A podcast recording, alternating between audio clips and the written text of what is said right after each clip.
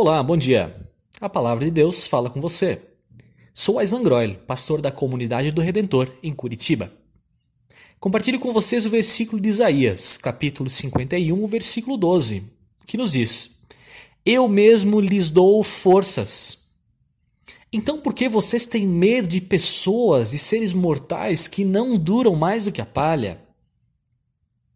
Quando nós olhamos para esse versículo, assim como em todos da Bíblia, nós precisamos compreender qual é o contexto em que ele está escrito.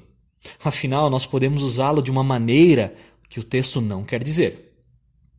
Podemos ter a impressão que o autor de Isaías está motivando um conflito com pessoas que estão ao seu redor, com esse povo. Talvez dizendo: não tenham medo, fiquem firmes, vocês são mais fortes do que eles.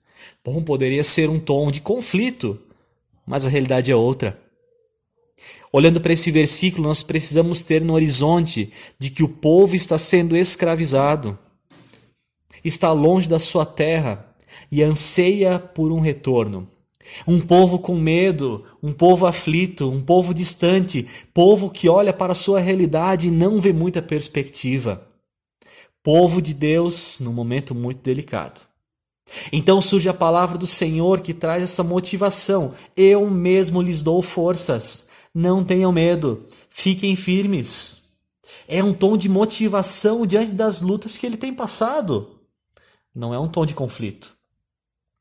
Eu quero lhe dizer que Deus é esse que, mesmo em meio aos sofrimentos do seu povo, nunca deixou de estar ali com eles.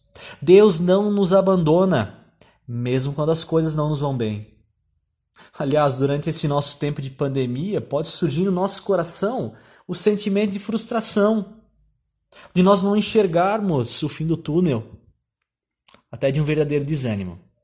Ou até mesmo tipo, por que Deus? Por que Deus?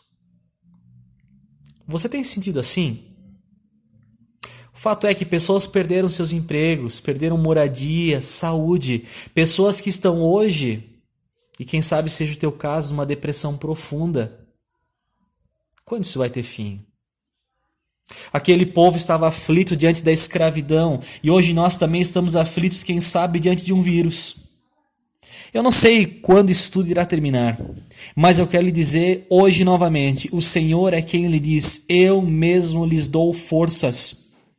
Forças para recomeçar, forças para continuar, para dar esperança.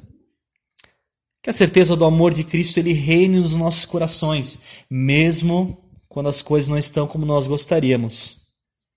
Que nós levemos para Ele nosso clamor, angústia até sofrimento. Por quê? Porque Ele está conosco. Então, que Deus te abençoe e tenha um dia sob o cuidado dele.